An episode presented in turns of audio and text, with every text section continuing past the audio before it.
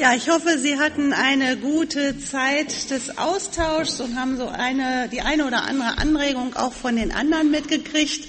Ähm, irgendwo da hinten hatte ich es dann auch mal aufgeschnappt, ähm, dass es gut ist, vorbereitet in Situationen hineinzugehen, die man verändern will.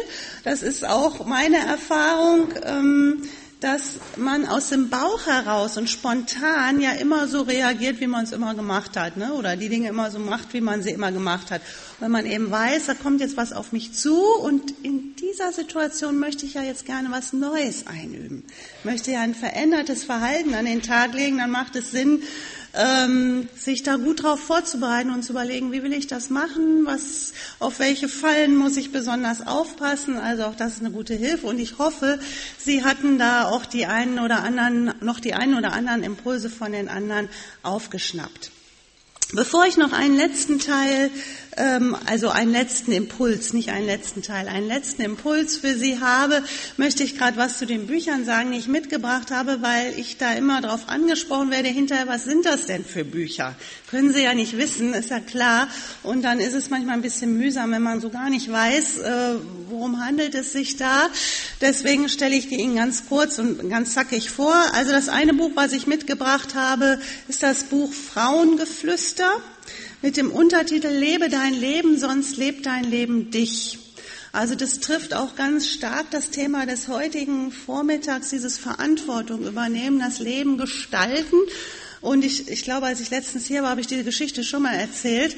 Äh, zu dieser Geschichte, äh, zu diesem Buch gibt es wirklich eine witzige Geschichte, weil mich letztes Jahr, Anfang des Jahres, ein Mann ansprach und zu mir sagte, Frau Hinz, Sie haben doch das Buch Bettgeflüster geschrieben. Und ich, oh, nein, äh, habe ich gesagt, nicht das Buch Bettgeflüster, Frauengeflüster. Da war er ganz enttäuscht. Er wollte das seiner Frau nämlich zum Valentinstag schenken und hatte sich so das eine oder andere nette Schäferstündchen davon erhofft, dass ich da mit Rat und Tat zur Seite stehe. Und da musste ich ihn enttäuschen und sagen, nein, das ist kein Bettgeflüster, es ist nur ein Frauengeflüster. Und ähm, in diesem äh, Buch finden Sie viele Themen, die uns ermutigen, unser Leben verantwortlich zu gestalten, die verschiedensten Bereiche. Und der Vortrag dieses Vormittags ist eben auch als ein Thema ähm, in diesem Buch drin. Dann ähm, könnte ich was zu dem Buch sagen, der Klang deiner Stimme, Gott und sich selbst neu begegnen. Das ist für Leute, die vielleicht sagen, ja, ich möchte mir für dieses neue Jahr mal vornehmen, nochmal so den einen oder anderen biblischen Impuls mit in mein Leben hineinzunehmen, mein Leben mal vor diesem Hintergrund anzuschauen ähm, und dies in diesem Buch, man könnte es als ein Andachtsbuch lesen, man kann es aber auch anders lesen, finden Sie da viele Anregungen, wie Sie ähm, einen Bibelvers so auf Ihr Leben anwenden können. Ähm, dann habe ich das Buch mitgebracht, Du bist dir anvertraut, geistlich und persönlich wachsen, geht auch wieder so in diese, in die Richtung, jetzt ist es doch passiert, ähm, geht auch wieder in die Richtung Verantwortung übernehmen. Ähm, du bist dir anvertraut und du bist dafür zuständig, dass du etwas aus deinem Leben machst, auch aus deinem geistlichen Leben machst. Und das ist ein Buch für Frauen, die sagen, ja, also ich bin so mit Gott schon lange Jahre vielleicht unterwegs und ähm, ich habe eine Beziehung zu ihm. Das Christsein ist mir sehr wichtig, aber ich möchte da noch mal in die Tiefe gehen, noch mal ein bisschen tiefer graben und auch manche Themen in meinem Leben äh, da noch mal intensiver betrachten. Und das Buch Katastrophenglück habe ich Ihnen auch noch mal mitgebracht. Das ähm, hat den Untertitel Krisen erleben, befreit leben. Ich erzählte ja von dieser Depression, die ich vor etlichen Jahren hatte und ähm, daraus ist dann eben dieses Buch damals entstanden und ich habe nun einen zweiten Teil geschrieben unter dem Thema zehn Jahre später. Also das ist ja immer so das eine, dass wir eine schwierige Zeit im Leben erleben, eine Krise erleben, dass wir dann so Schritte rausgehen. Aber eine andere Nummer ist ja nochmal, ähm, was hat sich denn dauerhaft bewährt? Das finde ich ist ja immer noch mal sehr spannend zu sehen. Es gibt ja viele Biografien, äh, viele Menschen, die etwas so aus ihrem Leben erzählen, finde ich auch sehr kostbar und dann hört das oft so abrupt auf. Und mich interessiert immer total, äh, wie ging es denn fünf Jahre später weiter oder zehn Jahre später weiter? Was sind denn die Dinge, die sich stabilisiert haben, bewährt haben und wo sind Sachen, wo man sagen würde, nee, also irgendwie, das war ein Weg der Veränderung, der hat sich aber nicht bewährt und auch in diesem ähm, Buch finden Sie nochmal viele, viele Impulse zum Thema Veränderung. Ja, nun noch einen allerletzten Impuls, ähm, von dem ich so denke, der darf bei diesem Thema auf gar keinen Fall fehlen und der ist mir persönlich auch unglaublich wichtig.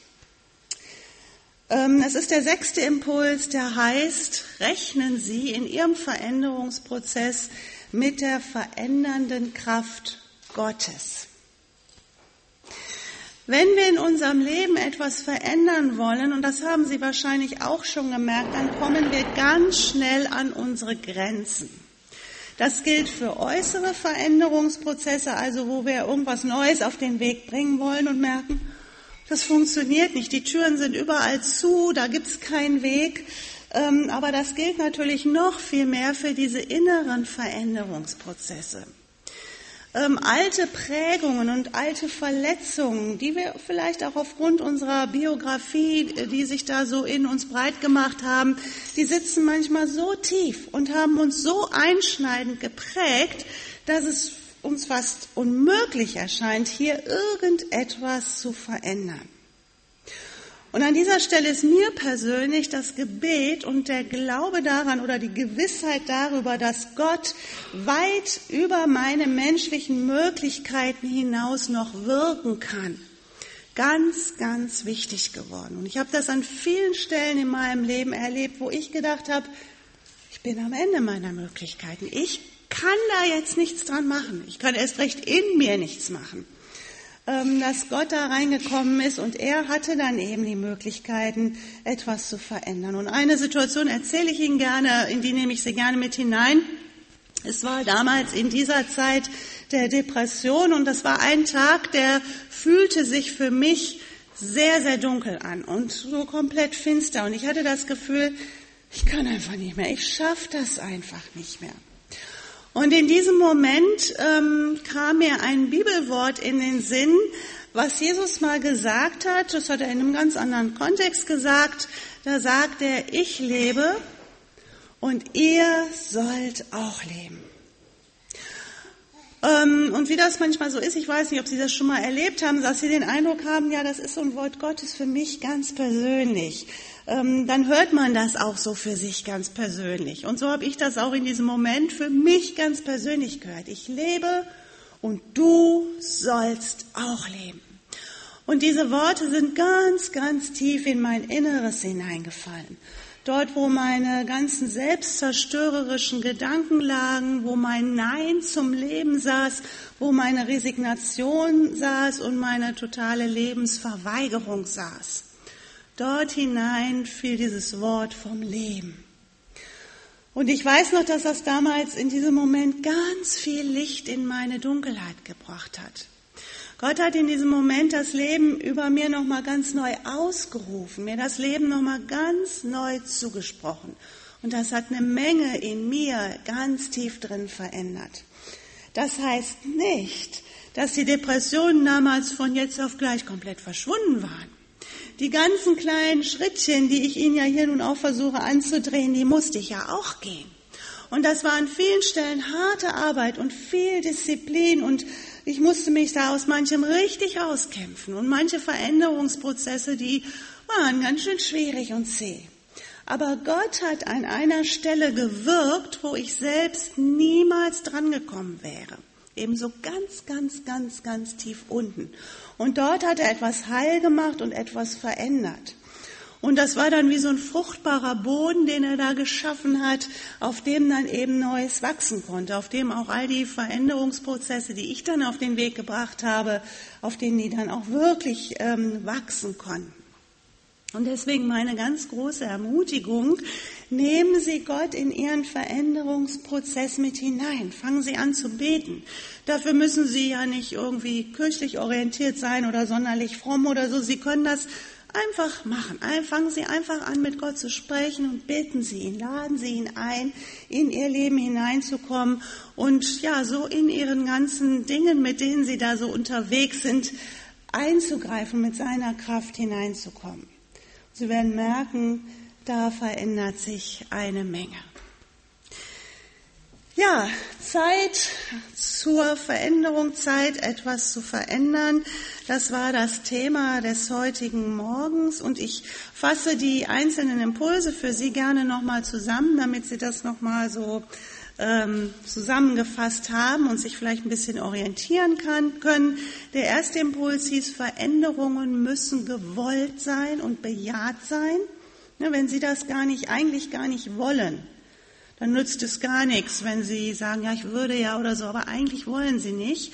Dann ist, ähm, es muss schon gewollt sein und eben auch bejaht sein, wenn Dinge eben sich verändert haben. Der zweite Impuls hieß, Veränderung braucht Zeit. Haben Sie Geduld mit sich. Es braucht alles seine Zeit. Der dritte Impuls hieß, übernehmen Sie Verantwortung für Ihren Veränderungsprozess. Erwarten Sie nicht, dass das Ding sich irgendwie von selbst erledigt oder von selbst auf den Weg kommt.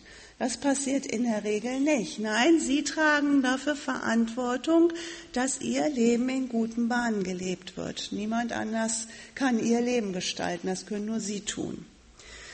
Der vierte Impuls hieß, gehen Sie kleine, konkrete Schritte, nicht irgendwelche Luftschlösser bauen, sondern überlegen, was sind meine nächsten Schritte, wo ist meine Baustelle, wo will ich anfangen und was sind so diese nächsten Schritte und dann Stückchen für Stückchen für Stückchen weitergehen. Der fünfte Impuls hieß, rechnen Sie mit Widerstand. Ähm, seien Sie nicht verunsichert oder irritiert, wenn Sie selber erstmal merken, oh, das hört sich aber komisch an, fühlt sich aber komisch an und oh, fühle ich mich gar nicht so richtig wohl. Das ist ganz normal und seien Sie auch nicht irritiert, wenn Ihre Mitmenschen vielleicht erstmal ein bisschen irritiert reagieren oder sogar mit Abwehr reagieren. Das ist auch normal. Und alle Beteiligten werden Sie, wenn Sie das gut machen, über, äh, werden sich auch dran gewöhnen. Und der allerletzte Impuls hieß, rechnen Sie mit der verändernden Kraft Gottes. Und ich möchte Ihnen gerne zum Schluss noch einen kurzen Text mitgeben, so zum Absacken. Ähm, aus diesem Buch Du bist dir anvertraut. Ähm, ein Text, der sich eben ganz stark mit diesem Thema Veränderungsprozess beschäftigt. Und ich möchte Sie einfach ermutigen, diesen Text so zu hören, in sich aufzunehmen und damit den Vormittag, den Vortrag nochmal so sacken zu lassen. Es gibt Bereiche in meinem Leben, in denen sehne ich mich so sehr nach Veränderung. Ich bin unzufrieden. Das Alte sättigt mich nicht mehr. Ich fühle mich unfrei und habe den Eindruck, dass mein Leben, mein Denken und mein Verhalten gar nicht mehr so richtig zu mir passen. Ich habe das Gefühl, dass Gott mich herausruft und herauslockt, bin aber hin und her gerissen zwischen meiner Sehnsucht nach Veränderung, meiner Angst vor dem Unbekannten und meinem Unvermögen, mich selbst und tief sitzende Abläufe nachhaltig zu verändern. Ich merke auch, dass ich mich gerne in großen Zukunftsvisionen und Träumereien ergehe. Aber das Konkrete und Kleine nicht tun möchte, was eine Veränderung tatsächlich auf den Weg bringen würde. Wie viele entscheidende Momente habe ich dabei schon verpasst und mich damit um Chancen gebracht, Gottes veränderndes Handeln in meinem Leben zu erfahren. Möglicherweise kann ich an meiner Situation aber auch nichts ändern oder die Zeit ist einfach noch nicht reif dann werde ich nicht mit dem Fuß aufstampfen oder die Faust in der Tasche machen, sondern ich werde versuchen, Ja zu sagen, in dem Wissen, dass im Loslassen und Annehmen eine ungeheure Kraft für mein Leben steckt. So oder so, von jetzt an werde ich immer ein, aber Gott kann hinterher schieben, wenn ich entmutigt bin und an meine Begrenzung stoße. Denn ich will mir die Erwartung nicht rauben lassen, dass mit Gott in meinem Leben alle Dinge möglich sind. Ich bedanke mich bei Ihnen ganz herzlich für dieses sehr aufmerksame Zuhören und wünsche Ihnen alles Gute und Gottes Segen für Ihr Leben und für Ihren Veränderungsprozess. Und vielleicht sehen wir uns an anderer Stelle nochmal wieder.